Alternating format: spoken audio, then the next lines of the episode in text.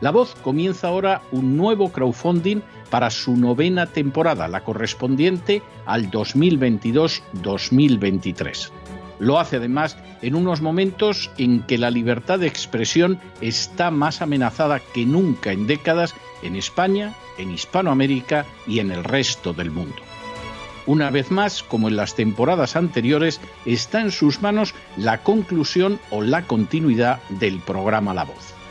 Debido a la crisis económica creciente, al cambio del dólar en relación con el euro y sobre todo a la censura del programa en redes con su correspondiente desmonetarización, en esta novena temporada nos vemos obligados a subir el objetivo hasta la cifra de 130.000 dólares. Con el crowdfunding se mantiene la emisión en directo, en abierto y de forma gratuita del programa a través de YouTube, iBox, SoundCloud, Spotify, Apple Podcasts, Google Podcasts, Tunnel y Stitcher. Además, por supuesto, de en cesarvidal.tv. De hecho, es este crowdfunding el que permitirá poder seguir emitiendo en cesarvidal.tv, ya que sin la continuidad de la voz no puede haber continuidad de contenidos en ese canal televisivo. Si la voz, tras la conclusión de esta temporada, no pudiera regresar en el mes de octubre, quizá no sucedería algo tan grave. Una vez más, habría quedado de manifiesto como tantas veces a lo largo de la historia de las naciones hispanas, que para muchos es preferible quejarse, protestar o amargarse a enfrentarse de manera práctica con un problema concreto. No pasaría nada. La voz simplemente dejaría de emitirse por la sencilla razón de que no hay suficientes personas dispuestas a asumir el apoyo de su causa, que es la de la libertad y de la verdad la de la información independiente y la opinión rigurosa, la de la lucha contra las tiranías y contra aquellos proyectos que pretenden convertir en esclavos a los seres humanos. Si piensan que merece la pena seguir escuchando día a día la voz, son ustedes bienvenidos a la hora de contribuir al nuevo crowdfunding que permitirá que puedan escuchar este programa radiofónico una temporada más. Muchas muchas, muchas gracias por todo. God bless you. Que Dios los bendiga.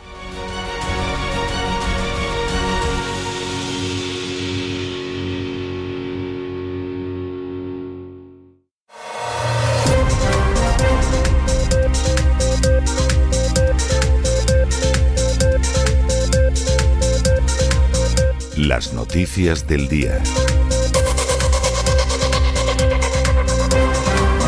Estamos de regreso y estamos de regreso después de ese editorial que hemos dedicado precisamente a ese magnífico documental que se titula 2000 mulas y que ha realizado De Sousa.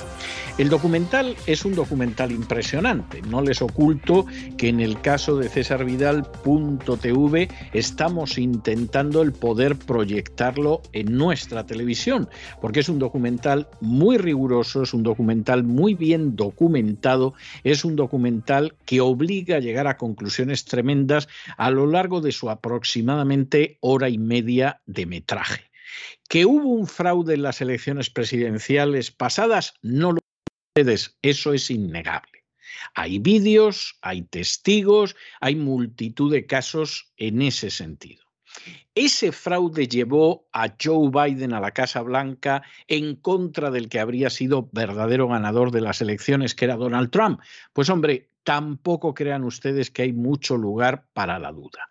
Porque existían unos personajes curiosos que son las mulas, the mules, en inglés, que reciben ese nombre porque se dedican a trasladar votos que son votos además ilegales. Los votos que les hemos quitado a los homeless, a los que viven en la calle. Los votos que les hemos quitado a los ancianos de las residencias. Los votos que corresponden a aquella gente que se cambió de estado hace años, pero que siguen apareciendo en el censo electoral. Los votos que en un momento determinado conseguimos sobre todo en la comunidad hispana, por eso de que existe un personaje que en inglés llaman politicero, la cosa se las trae, el nombre es tan claro que es en español, que se dedica a recoger todos esos votos. En Estados Unidos es ilegal que una ONG recoja votos y los deposite en los buzones de voto, totalmente ilegal. Pero eso no solo se produjo en las últimas elecciones presidenciales, sino que de hecho se producen muchas elecciones. Y cuando uno ve el traslado de las mulas, más el voto por correo, que no está nada claro qué pasa con él, tiene poquísimas garantías, más el voto de los ausentes, pues evidentemente nos encontramos el terreno abonado para el fraude electoral. Este fraude electoral es indiscutible. Hay distintas organizaciones en Estados Unidos que vienen estudiándolo y advirtiendo contra él desde hace muchísimo tiempo, pero se produce. Y lamentablemente, en algunas circunscripciones electorales, insisto, donde el peso de la comunidad hispana es tremendo, como en su día era la comunidad irlandesa o era la comunidad italiana, esto también hay que recordarlo y cada uno saque sus consecuencias, bueno, pues ahí ya sabes quién va a ganar las elecciones. Y hay testimonios que se recogen en el documental en ese sentido. A lo mejor en el condado de al lado las elecciones son limpias, limpísimas. Puede ser, puede ser. Pero en determinados condados, como aparece por ejemplo en esa localidad de San Luis en el documental, ya se sabe de sobra quién va a ganar. Porque la mafia mexicana, como algunos lo llaman, Mexican Mafia, o los politiqueros, o en última instancia los que comercian con los votos, pues están al servicio generalmente del Partido Demócrata. Y hay hasta una tarifa por voto falso que a veces se entrega a la persona, a veces se entrega a la mula y en muchos casos además, por si esto fuera poco, hay una serie de ONGs que son non-profit, es decir, sin ánimo de lujo, que no pueden entrar en los procedimientos electorales, que no pueden participar en la votación, que no pueden apoyar a un candidato y que sin embargo lo apoyan en un momento determinado porque para eso quien las dirige pues son los oligarcas de turno, por cierto, todos ellos alineados con la agenda globalista. Esto es más claro que el agua y insistimos, vamos a intentar poder proyectar en cesarvidal.tv el documental porque es un documental clarísimo. Esto tiene consecuencias muy graves, porque claro, el escándalo ha sido tan grande e implica que se pueden tergiversar el resultado de unas elecciones presidenciales, que son las máximas elecciones, y claro, aquí determinadas instituciones dicen, ojo que vamos a quedar como Venezuela. Ojo, que es que hemos tenido unas elecciones menos limpias que las que se celebran en la República Islámica de Irán. Ojo, que es que esto parece una nación bananera situada al sur del Río Grande. Bueno, pues vamos a dejarlo pasar, porque no vamos a exponer esta imagen de Estados Unidos al mundo. Ese razonamiento es comprensible, pero ese razonamiento es muy dañino porque finalmente no se toma ninguna medida para que ese fraude no se vuelva a reproducir en el futuro. Y cuando el Tribunal Supremo decide que se lava las manos, que no tiene competencia alguna y que, bueno, da por buenos los resultados, asume una terrible responsabilidad. Y nos encontramos con un Tribunal Supremo que en su día asumió competencias que no tenía para legalizar el aborto en todo el territorio de Estados Unidos mediante la sentencia de Roe versus Wade. Pero luego, a la hora de invalidar unos resultados electorales que llevan a un sujeto a la Casa Blanca surfeando sobre la ola del fraude, el Tribunal Supremo se coloca de perfil muy mal hecho. En el caso del Partido Republicano no vamos a hablar. Por supuesto que hubo gente en el seno del Partido Republicano que quería aclarar esto, pero los grandes capitostes, incluido un Mitt Romney, por ejemplo, prefirieron pasar página y dejar esto para otro momento. Vamos a dejar esto para otro momento porque efectivamente de esa manera, si dejamos esto para otro momento, ya nos tocará a nosotros llegar al poder y todos están contentos. Lo cual recuerda enormemente aquella matanza terrorista que se produjo en Madrid un 11 de marzo y cómo determinados dirigentes del Partido Popular inmediatamente salieron ante la opinión pública diciendo que había que pasar página. Es decir, esto es muy grave, esto es muy serio, las implicaciones pueden dañar mucho la visión del sistema, pasamos página, tiramos adelante y San se acabó. Incluso si en un momento determinado se acaba acusando de esto a inocentes, bueno, por la muerte de un inocente estamos redimidos, que solía decir un catedrático del Opus Dei al que yo conocí en su día. Esta es la situación. Pero claro, esto causa un daño tremendo al sistema. ¿Por qué de entrada priva de muchísima legitimidad a Estados Unidos para señalar los fraudes electorales en una Venezuela, en una Bolivia o en cualquier otro sitio del mundo donde se produzcan.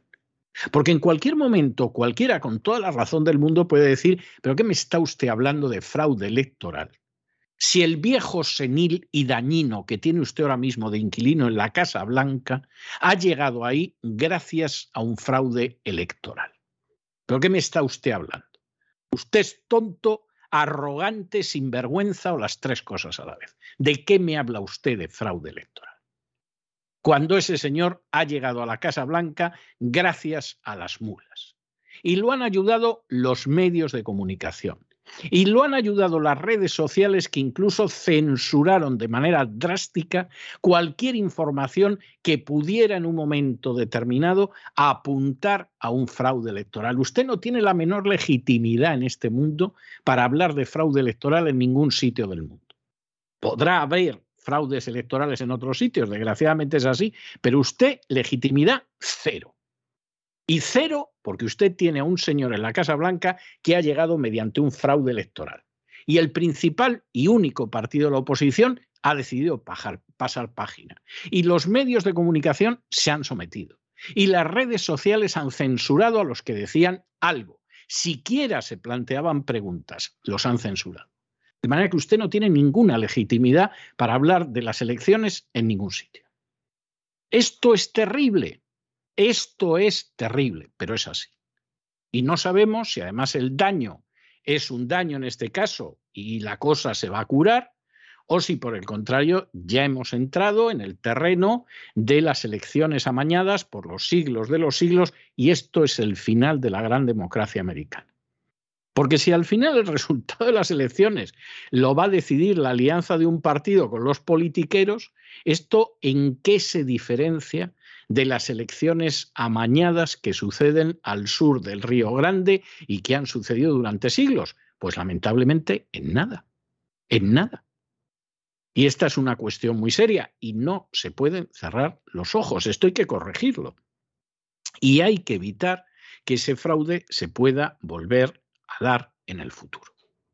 Esa es la triste realidad y de eso hemos hablado en nuestro editorial. Por cierto, por cierto, recordarles, porque algunas personas nos piden que se lo recordemos, que aunque ya hace varios días que pasamos la meta de conseguir el crowdfunding para el año que viene y habrá una temporada 2022-2023 de La Voz, gracias a ustedes y Dios mediante, todavía cuentan ustedes con algunos días para poder colaborar con ese crowdfunding. Crowdfunding que en estos momentos se encuentra pues aproximadamente en el 125% de su cuantía. Bueno, pues a lo mejor podríamos alcanzar hasta el 150% si ustedes deciden seguir apoyando, como han hecho hasta ahora, de manera desinteresada y generosa, el hecho de que el programa siga adelante. Y ahora entramos en nuestro boletín y entramos en nuestro boletín, como siempre, deteniéndonos en primer lugar en España porque la justicia de Andorra ha decidido investigar a Mariano Rajoy, a Cristóbal Montoro y a Fernández Díaz, entre otros altos cargos del gobierno de Rajoy, por la denominada Operación Cataluña. Vamos a resumirles esto para que ustedes tengan una idea de lo que hay. En un momento determinado, tanto Mariano Rajoy como Cristóbal Montoro, actuando de la manera más vil, cobarde, miserable y traidora, siguieron inyectando y bombeando el dinero que los sicarios de la agencia tributaria les sacan a ustedes de los bolsillos hacia los golpistas de Cataluña. Esto no es una opinión ni una especulación de quien se dirige a ustedes. Esto lo reconoció en sede judicial ante el mismo Tribunal Supremo Cristóbal Montoro, nefasto y criminal ministro de Hacienda con Mariano Rajoy. De manera que esta es una cosa conocida. Pero resulta que este grupo absolutamente nefasto para España, al mismo tiempo, presuntamente cometió acciones ilegales. Acciones ilegales que no tuvieron solo como ámbito España, sino también en el extranjero. Y acciones ilegales que implicaban el chantaje, la presión y un larguísimo etcétera. ¿Y cuál sería una de estas acciones ilegales?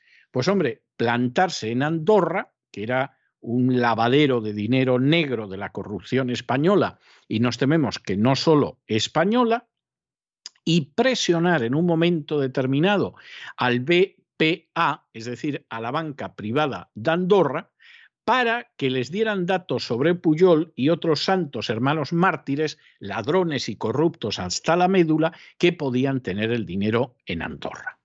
Intentar saber lo que tenía Puyol y otros en Andorra no es ilegal. Seguramente era obligado, pero existe una vía, que es la vía legal y la vía judicial. ¿Y qué hicieron supuestamente Rajoy, Montoro y Fernández Díaz? Ese señor del Opus Dei que parece que es un delincuente de siete suelas. Bueno, pues muy sencillo. En lugar de ir por la vía judicial, se plantaron en la banca, les dijeron que o les daban toda la documentación o machacaban a ese banco. Y bueno, si perdían dinero los que tuvieran dinero en el banco, si se iban a la calle los empleados, si se arruinaban los accionistas, a Rajoy, a Montoro y a Fernández Díaz les importaba una higa. Esto dicho por los que bombeaban el dinero de todos los contribuyentes hacia los golpistas, que la cosa tiene delito. ¿Qué va a pasar aquí? Hombre, pues vamos a ver la justicia andorrana hasta dónde llega en esta investigación. Porque claro, aquí en realidad hace tiempo que Rajoy, Montoro y Fernández Díaz, presuntamente, subrayémoslo, tendrían que estar entre rejas. Es más, en un país medianamente decente estarían entre rejas hace años. La justicia ni los ha citado, a pesar de que han reconocido que financiaron el golpe de Estado en Cataluña con el dinero de todos los españoles, lo cual como mínimo es una malversación de fondos, como máximo puede ser hasta alta traición. Y no ha pasado nada en España, no pasa absolutamente nada. Al final, ¿la justicia de Andorra hará la justicia que no se hace en España?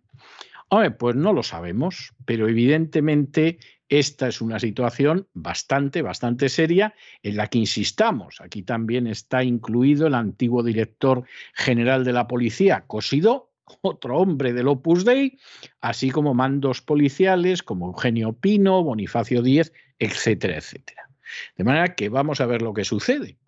Pero desde luego tendría delito que al final la justicia la terminaran haciendo los tribunales de Andorra porque los de España no están dispuestos a llamar a la justicia a gente que ha quebrantado la ley de la manera más criminal. En fin, examinamos estas y otras noticias con la ayuda inestimable de María Jesús Alfaya.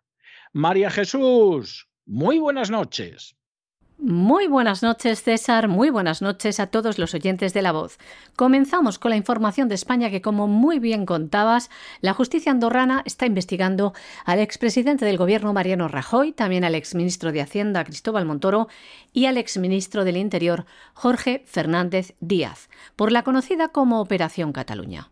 Los hechos denunciados en las querellas están relacionados con presuntos delitos de coacciones a órganos institucionales también delito de amenazas, delito de chantaje, extorsión y creación de documento falso, delitos que se vendrían produciendo desde el año 2014 por parte de agentes de la Policía Nacional a responsables de la banca privada de Andorra, para conocer mediante una vía ilegal información bancaria secreta protegida por la legislación andorrana ¿Y de quién era esta información? De los expresidentes de la Generalidad Jordi Pujol, Artur Mas, del ex vicepresidente Oriol Junqueras y también a los familiares de estos. Están buscando si estaban detrás, pues, el gobierno popular.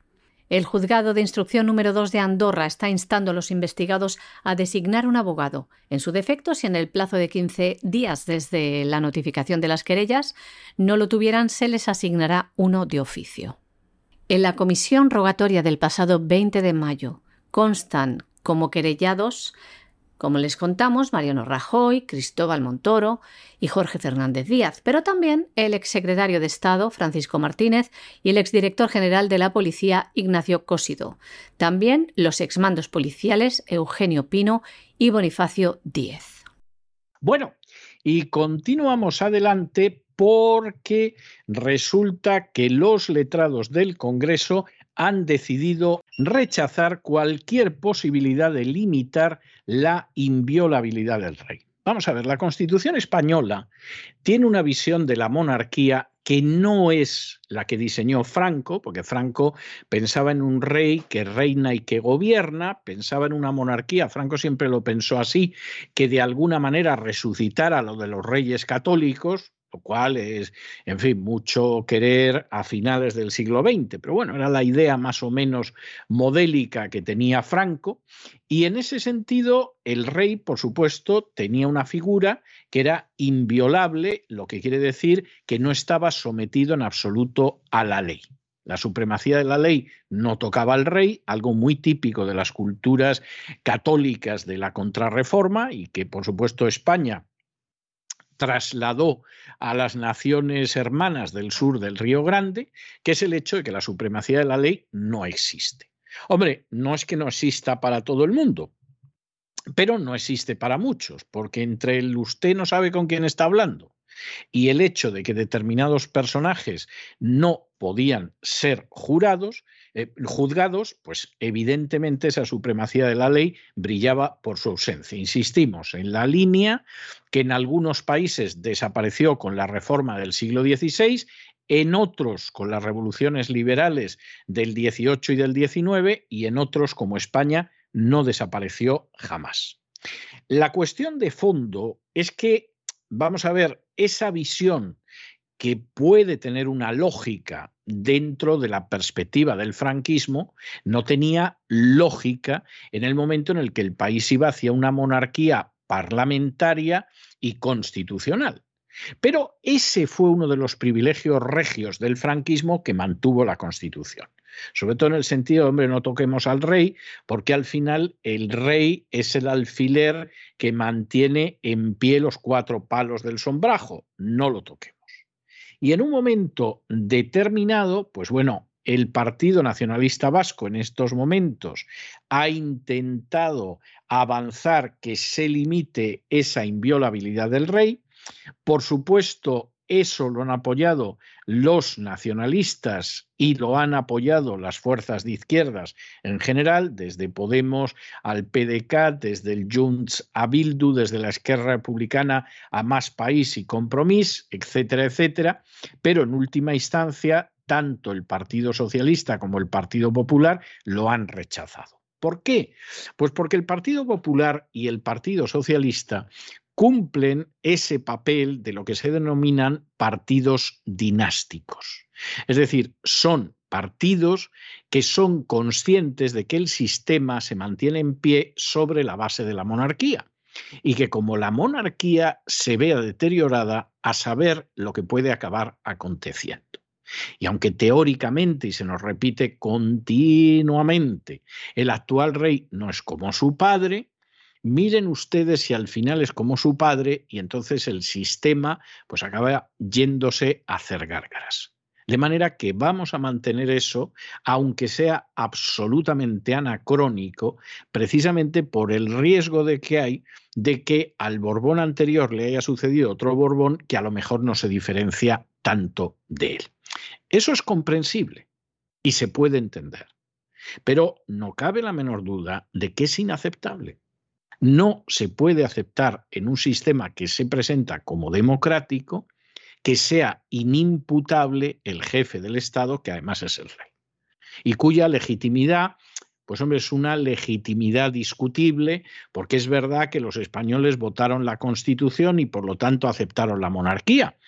pero eh, evidentemente la legitimidad de los reyes no deriva del pueblo. Y por lo tanto es algo que no es democrático. No tiene por qué ser antidemocrático. Incluso hay países que ha ayudado esa figura del monarca a avanzar hacia posiciones democráticas, como es el caso de Inglaterra o las monarquías escandinavas. Pero en sí, la figura de un monarca no solo no es democrática, sino que incluso choca con la democracia, razón por la cual no puede tener privilegios. Y cuanto más privilegios tenga, tanto el jefe del Estado, rey, como otros personajes, menos creíble es esa democracia, porque el principio de igualdad ante la ley y el principio de la supremacía de la ley está erosionado por una serie de privilegios. El Partido Socialista y el Partido Popular han unido hoy sus votos en la mesa del Congreso para rechazar la tramitación de la proposición de ley presentada hace una semana por el Partido Nacionalista Vasco, una proposición de ley que pretendía limitar el alcance de la inviolabilidad del rey. Hay que decir que Vox no ha estado presente en la mesa del Congreso. Esta proposición de ley fue apoyada también por Podemos, Ezquerra Republicana de Cataluña, Más País, Compromís, Bildo, Juntos por Cataluña y el PDCAT. Esta iniciativa del Partido Nacionalista Vasco, presentada por su portavoz parlamentario, Aitor Esteban, consistía en añadir un segundo punto al artículo 55 bis de la Ley Orgánica del Poder Judicial para habilitar al Supremo a examinar las acciones del rey que no tengan refrendo en las Cortes. Y también las que no tengan relación con la gestión de la jefatura del Estado. Es decir, pretendían que los actos privados del rey quedarán fuera de la protección, de la inviolabilidad. El Partido Socialista y el Partido Popular se han amparado en el criterio fijado por los servicios jurídicos del Congreso, que sostienen que la propuesta del PNV invade lo previsto en la Carta Magna, la Constitución española. Una reforma de ese calado no puede hacerse con una ley orgánica, sino que requiere una reforma constitucional. En su escrito, los letrados del Congreso señalan que esta proposición de ley, les leemos, invade la reserva constitucional existente en cuanto a los elementos esenciales de la corona definidos en el título 2 de la Constitución, al pretender un desarrollo normativo contrario al régimen jurídico de la inviolabilidad de la jefatura del Estado. Bueno, y en estos momentos nos vamos a Hispanoamérica y nos vamos concretamente a Nicaragua. Estados Unidos acaba de restringir la visa a 93 personas relacionadas con el régimen de Daniel Ortega en Nicaragua, lo cual, dicho sea de paso, nos parece comprensible, pero tampoco, tampoco tenemos la impresión de que eso esté causando un dolor irreparable a los de la visa y a Daniel Ortega. Bueno, no van a poder ir a comprar zapatos a Miami, pero anda que no se pueden comprar zapatos de muchas maneras sin ir a Miami, incluso, incluso por correo y desde tiendas de Miami. O sea que esto no nos parece que vaya a causar mucho daño, salvo dar la sensación de que flexionamos músculos ante la dictadura sandinista. Y mientras tanto, Ortega ha respondido, bueno, primero cerrando 17 ONGs que son americanas, británicas y de la Unión Europea, es decir, yo tengo identificados los enemigos y a mí me importa un pimiento los británicos, si acaso Nicaragua tiene sus contenciosos históricos con Gran Bretaña, tiene sus contenciosos históricos con Estados Unidos, que vienen de muy atrás, y con la Unión Europea no tendría por qué tenerlos, pero como ustedes han decidido apoyar la política de Estados Unidos, pues de paso que le doy una manguzá a Joe Biden, pues se la doy a ustedes y si no, no se pongan cerca.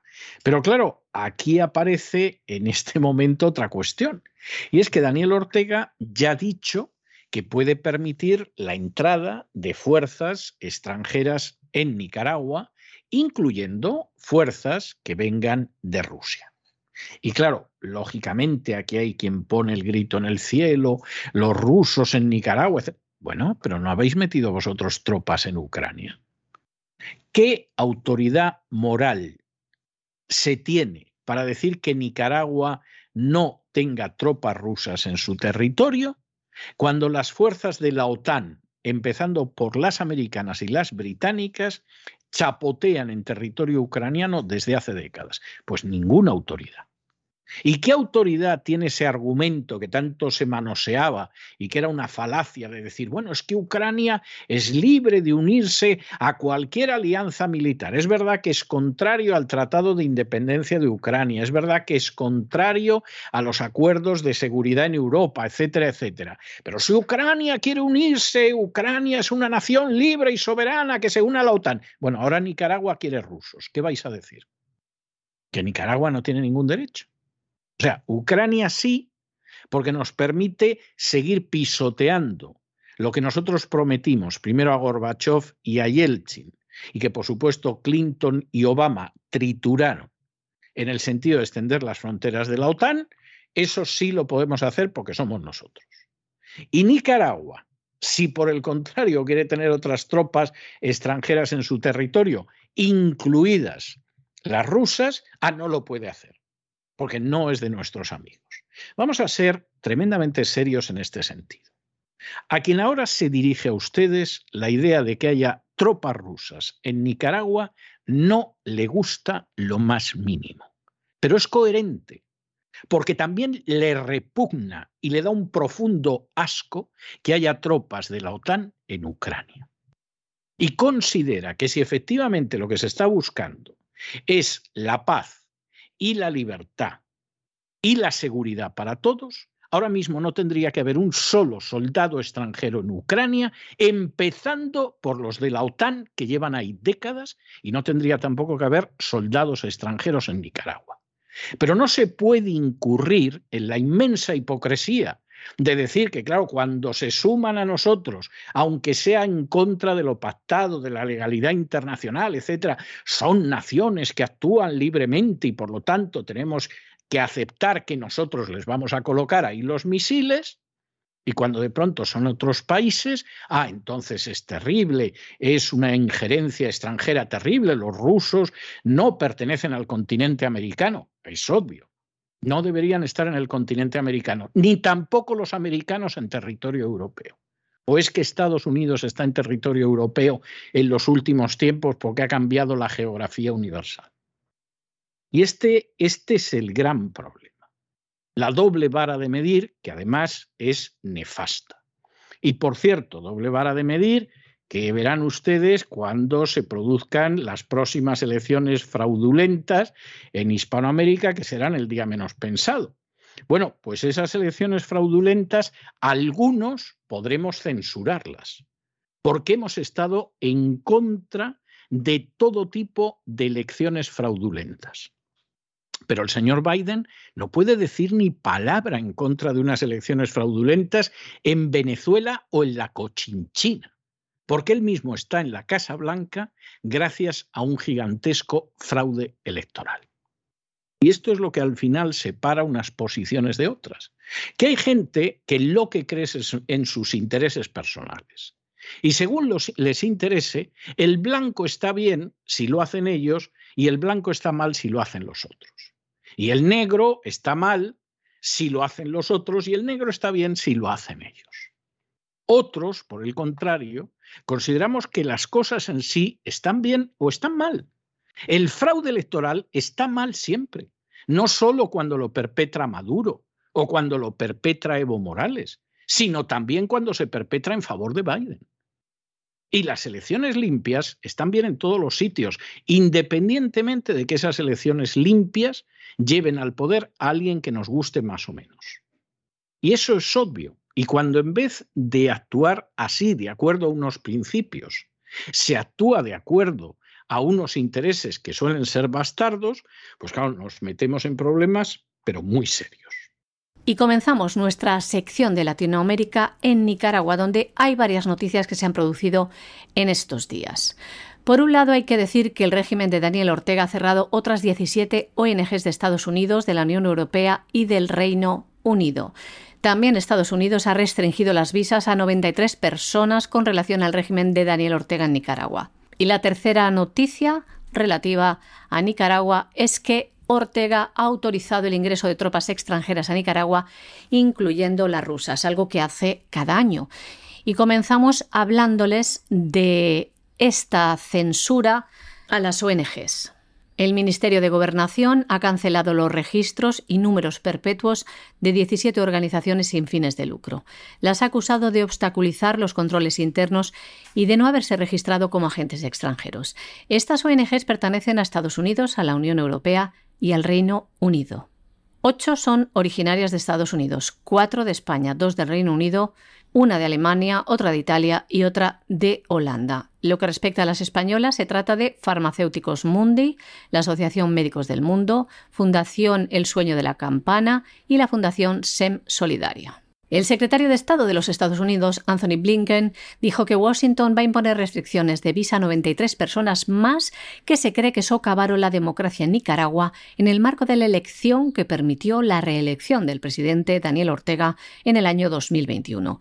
Entre los blancos de las medidas hay jueces, fiscales, miembros de la Asamblea Nacional y también funcionarios del Ministerio del Interior. Anthony Blinken explicó que los jueces y fiscales alineados con el gobierno del país centroamericano y también la vicepresidenta, su esposa, Rosario Murillo, son cómplices de socavar la democracia debido a su papel en el enjuiciamiento y condena de líderes de la oposición, defensores de derechos humanos y otros. Miembros de la Asamblea Nacional y del Ministerio del Interior han ayudado a la administración de Ortega a reforzar, decía Blinken, su control autoritario sobre los ciudadanos e instituciones nicaragüenses. Estados Unidos también citó abusos contra los derechos humanos en Nicaragua cuando se negó a invitar al exguerrillero a la Cumbre de las Américas que albergó en Los Ángeles la semana pasada. Estados Unidos también citó abusos contra los derechos humanos en Nicaragua cuando se negó a que el exguerrillero, el presidente de Nicaragua, acudiera a la cumbre de las Américas. Hay que decir también que el gobierno del presidente Daniel Ortega de Nicaragua autorizaba hace unos días, por medio de un decreto presidencial, el intercambio de naves, aeronaves y personal militar extranjero para fines de intercambio y asistencia humanitaria de beneficio mutuo, así lo definen. Este decreto autoriza, les leemos, el tránsito o estacionamiento en el territorio nacional de efectivos militares, naves y aeronaves de las Fuerzas Armadas y del Ejército.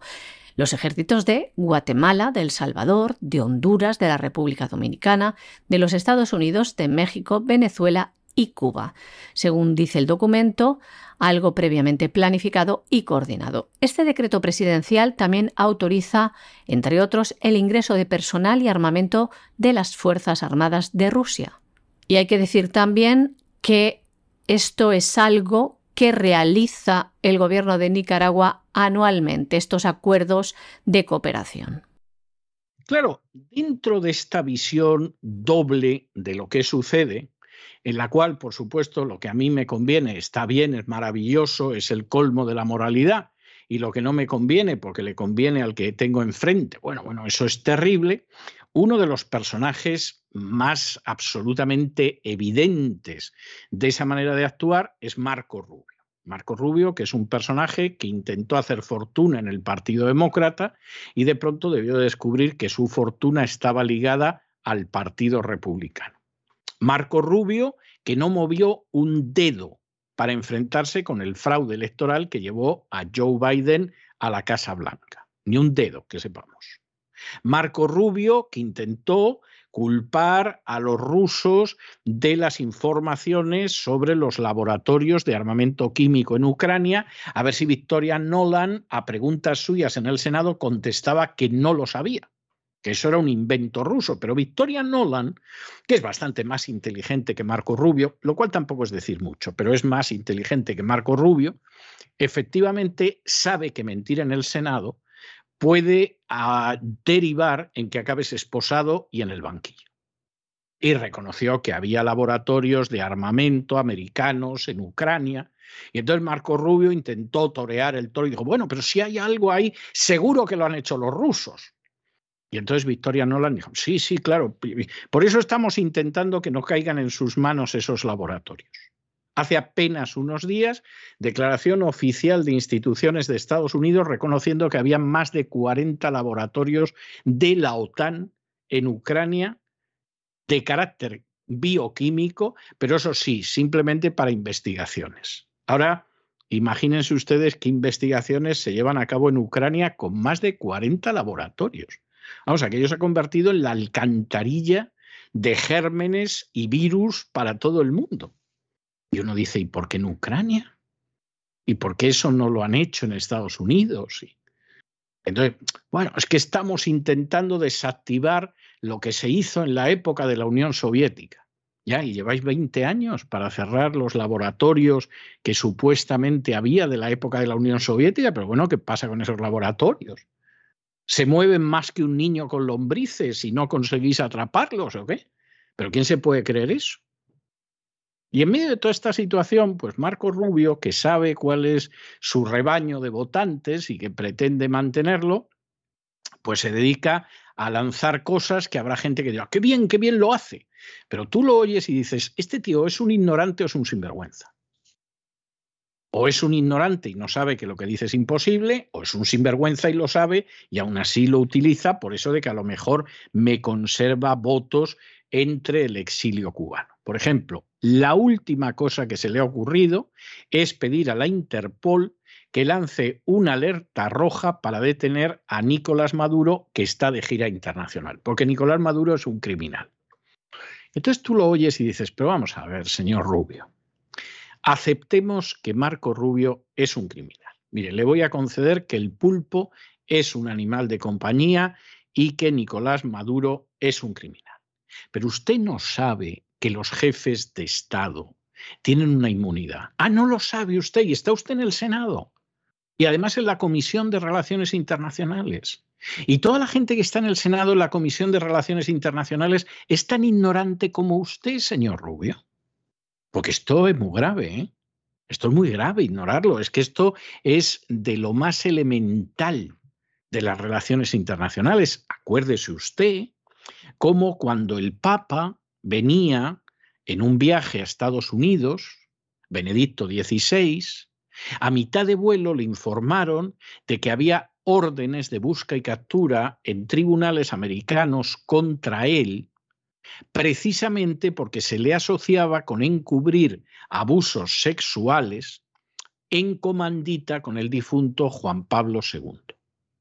Y recuerde usted, señor Rubio, cómo a mitad de vuelo el Vaticano se puso en contacto con el presidente para decirle a ver si vamos a aterrizar en territorio americano y por orden de una jueza de Texas llegan y le ponen las esposas al Papa y se arma la de San Quintín. Y el presidente le dijo, usted no se preocupe porque el Papa es un jefe de Estado y los jefes de Estado disfrutan de inmunidad. Pues esto resulta que el señor Rubio no lo conoce, lo cual es muy grave. O sí lo conoce y todavía es más grave. Todo esto sin entrar en los calificativos que se le puedan otorgar a Maduro, que son de los más variados. Y, por ejemplo, algún día habría que explicar por qué Estados Unidos no ha dejado de ser ni un solo año el socio comercial primero, número uno de la dictadura chavista a ver si es que, más allá de las cosas que dice Marco Rubio para animar a los cubanos y a los venezolanos del sur de la Florida, en realidad hay un interés en mantener al dictador Maduro, porque con un dictador así saqueamos todavía con más facilidad Venezuela. A ver si esa va a ser la razón de que en su día Donald Trump ampliara los permisos a Chevron para comprar petróleo en Venezuela. Y lo hacía el mismo Trump. A ver si alguna vez los políticos cuentan la verdad a la gente, en vez de intentar engañar a los tontos para que les voten. Que en el caso de Marco Rubio sería para considerarlo. El senador Marco Rubio ha solicitado a la Interpol que emita una alerta roja para capturar al dictador venezolano Nicolás Maduro.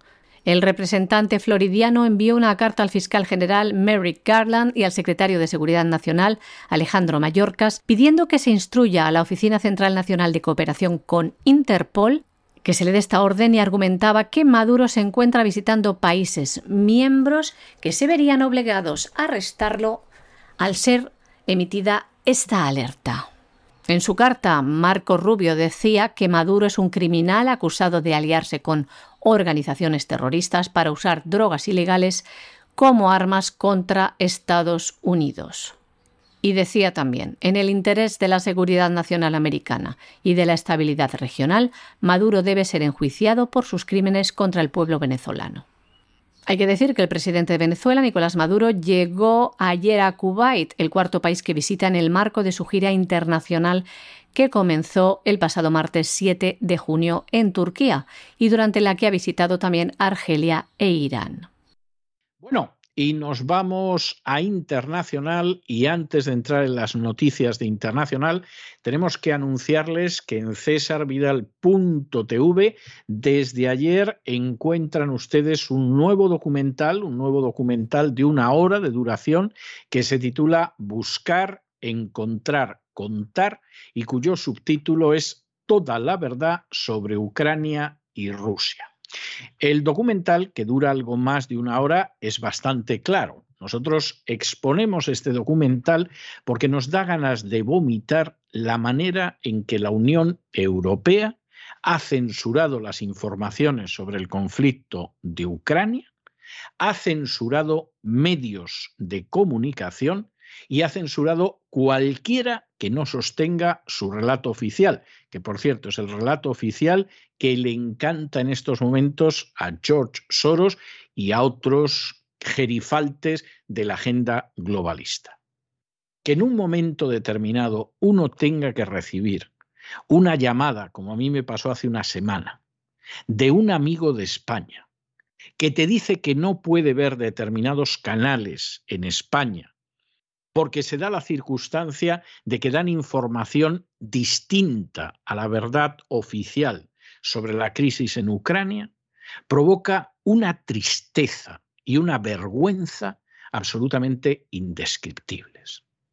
Esa Unión Europea pretenderá que sigue siendo democrática, aunque la rige un grupo de oligarcas que a su vez tienen una Comisión Europea que son lacayos que los obedecen. Comisión Europea a la que no ha elegido nadie, para empezar los propios europeos. Comisión Europea que no es controlada por el Parlamento Europeo. Comisión Europea que, vamos, en buena medida son gente de Soros y siguen la agenda globalista de Soros.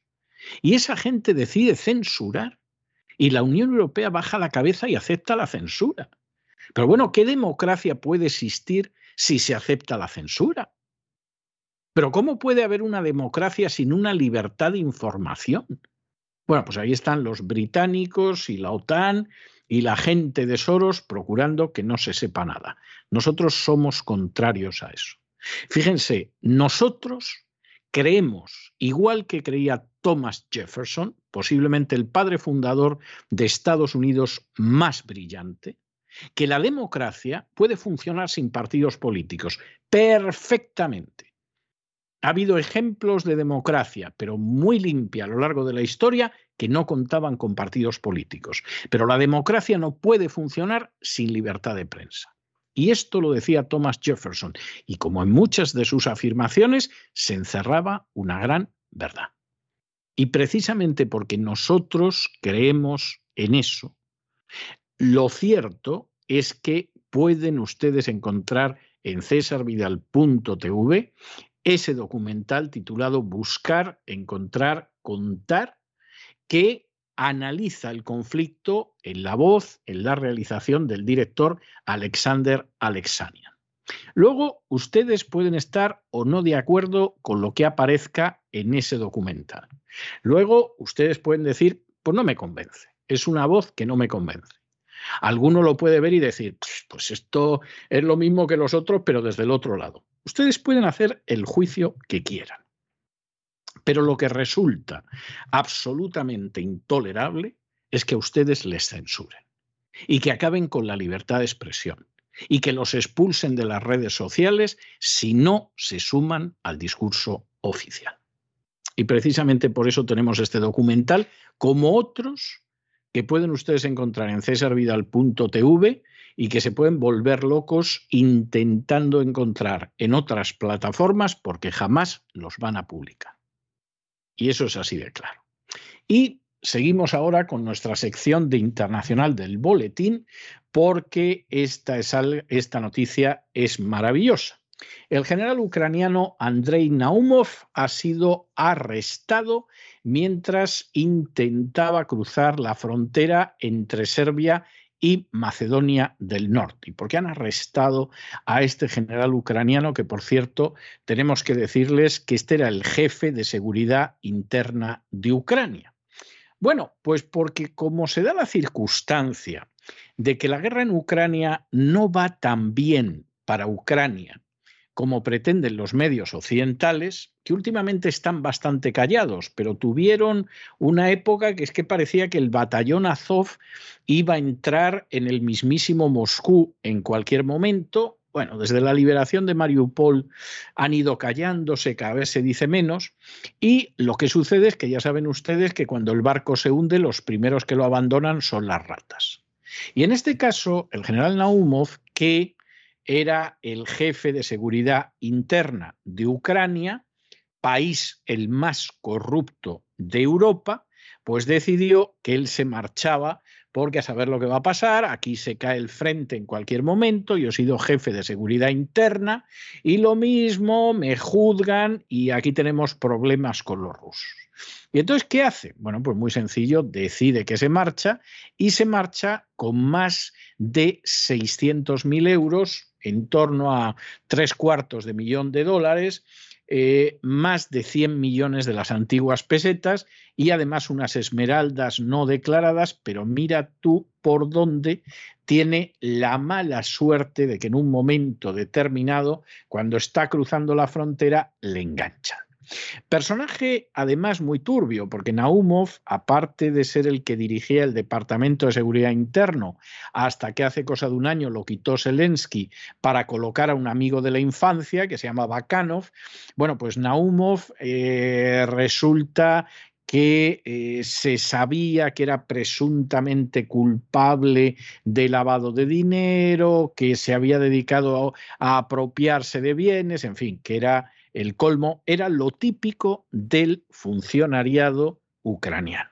Y en un momento determinado, pues bueno, Naumov, además de que lo han destituido, se da cuenta de lo que sucede y dice, yo aquí me marcho, me dejo de historias y me llevo todo lo que pueda. Pero mira tú por dónde lo pescan en la frontera con Serbia. Claro, en el momento en el que él se marcha, Zelensky dice, este es un traidor, hasta ese momento, vamos, era un ciudadano ejemplar. Y además en la frontera de Serbia, que es un mal asunto, porque los serbios no ven bien a los ucranianos.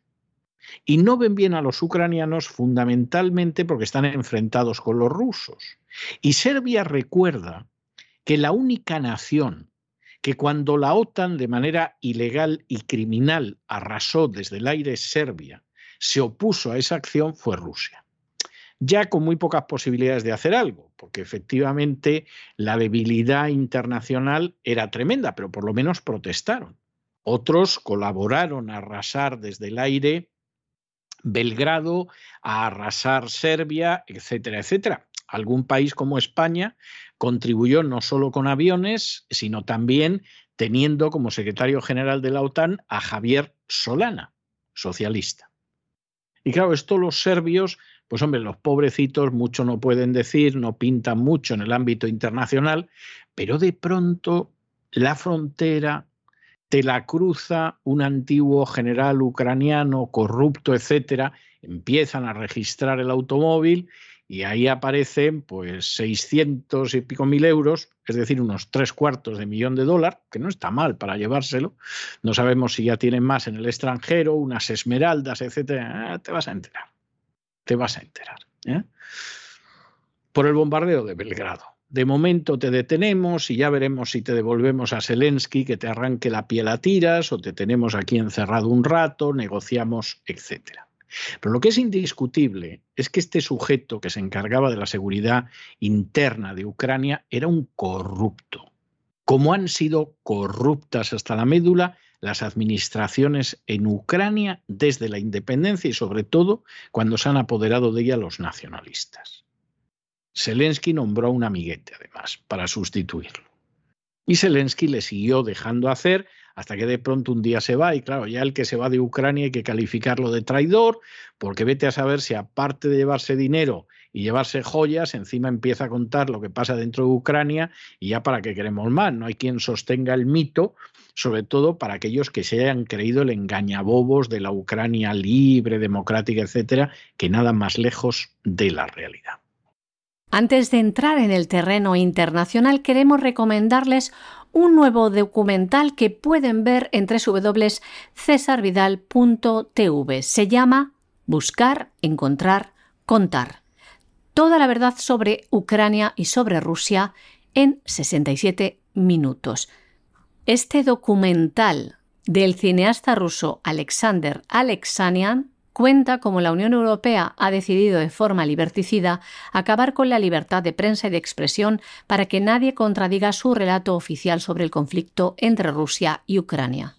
Aquí en La Voz pensamos que ustedes tienen derecho a acceder a toda la información. Los ciudadanos tenemos derecho a informarnos y nutrirnos de todas las fuentes. Esa es la base de la libertad. De ahí se forman sus propias opiniones. Así que le recomendamos este documental imprescindible solo para suscriptores en cesarvidal.tv. Buscar, encontrar, contar. De Alexander Alexanian. Y ahora sí, vamos con la información. También nos vamos hasta Ucrania, donde el general ucraniano Andrei Naumov ha sido arrestado mientras intentaba cruzar la frontera entre Serbia y Macedonia del Norte. Durante la inspección de su coche en el puesto de control de Presevo, se encontraron unos 607.990 euros y dos esmeraldas no declaradas. Hay que decir que el Código Penal de Serbia prevé penas de hasta 12 años de prisión por este tipo de delitos. Naumov encabezó el Departamento de Seguridad Interna después de que en agosto del año 2019 el presidente Volodymyr Zelensky pusiera a su amigo de la infancia Iván Bakanov a la cabeza del Servicio de Seguridad de Ucrania, el SBU. Desde entonces, Naumov fue protagonista de numerosas investigaciones periodísticas sobre lavado de dinero y apropiación ilícita de bienes. En enero del año 2021 fue detenido un coronel del Centro Anticorrupción del SBU, Yuri Rasiuk, detenido por tentativa de asesinato precisamente de Andrei Naumov, el general ucraniano. El coronel del Centro Anticorrupción del SBU dijo que fue el exdirector del centro, Dmitry Neskromny, quien le había encargado el asesinato del general Naumov para ocupar su lugar. Horas antes del inicio de la operación especial rusa en Ucrania, Naumov y Bakanov abandonaron el territorio de Ucrania. Luego Bakanov regresó a Kiev, pero sin Naumov, quien huyó abandonó sus responsabilidades. El 1 de abril del año 2022, el presidente Zelensky despojó a Naumov del rango de general y de su cargo en el Servicio de Seguridad de Ucrania por traición.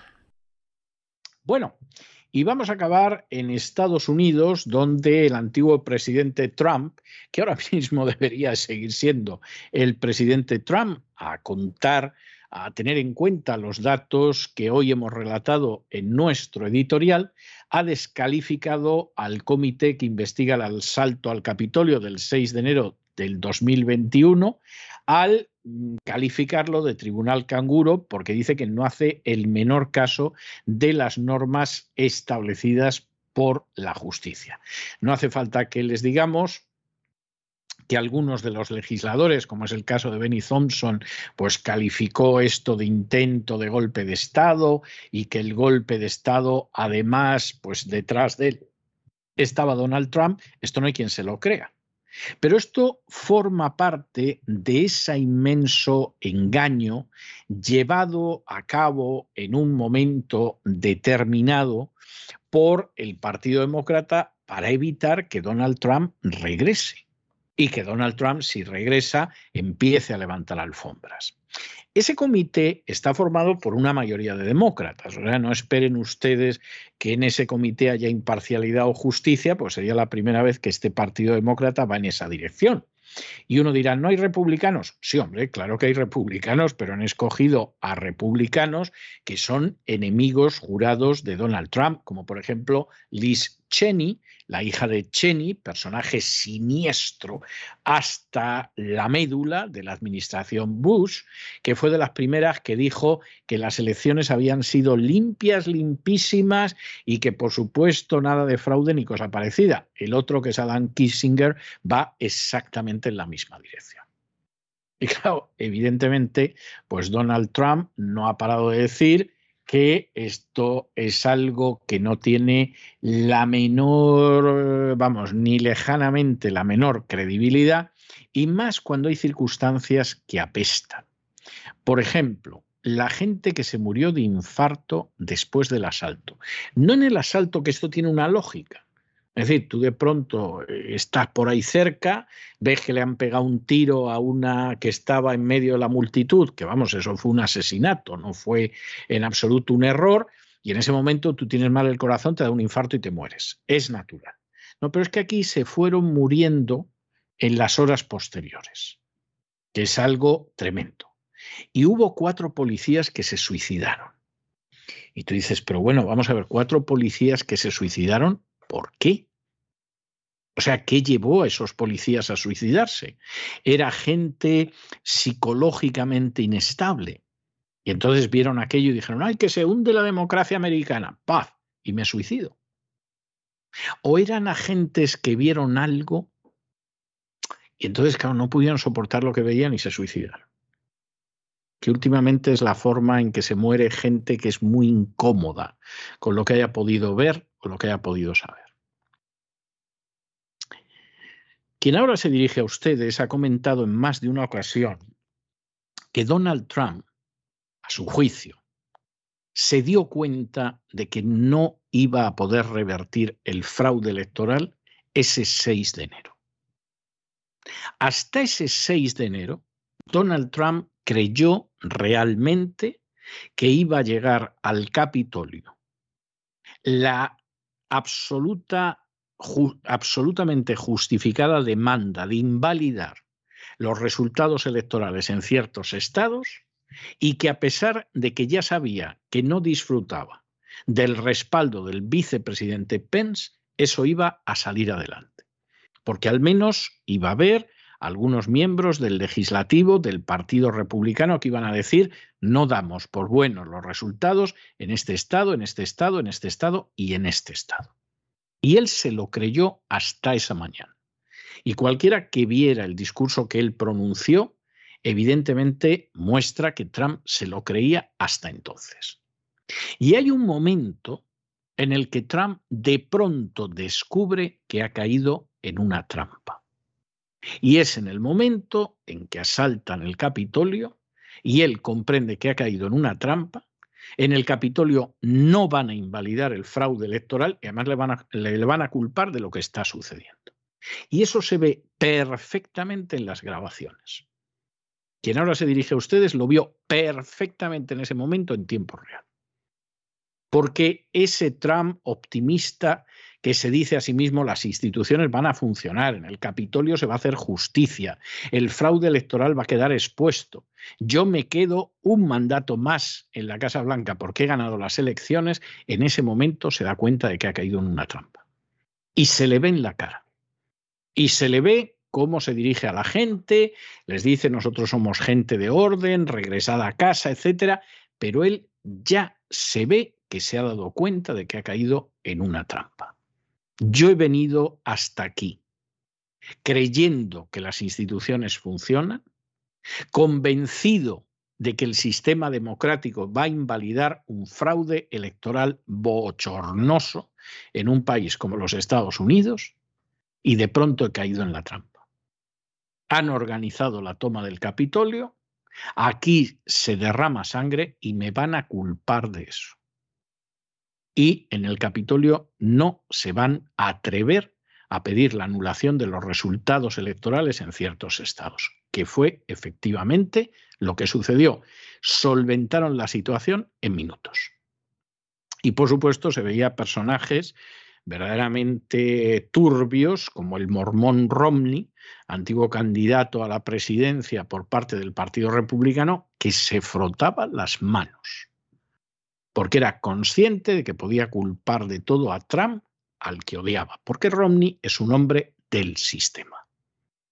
Y no es el caso de Donald Trump. Esa ha sido la grandeza y la desgracia de Donald Trump. Y por lo tanto hay que acabar con Donald Trump, porque si Donald Trump consigue la nominación en el Partido Republicano y se vuelve a presentar a unas elecciones frente a Biden o frente a otro, puede ganar esas elecciones. El electorado americano se puede movilizar de una manera tremenda. Van a intentar impedir la repetición del fraude electoral de las últimas elecciones. Y eso significa que al menos durante cuatro años la agenda globalista está fuera de combate.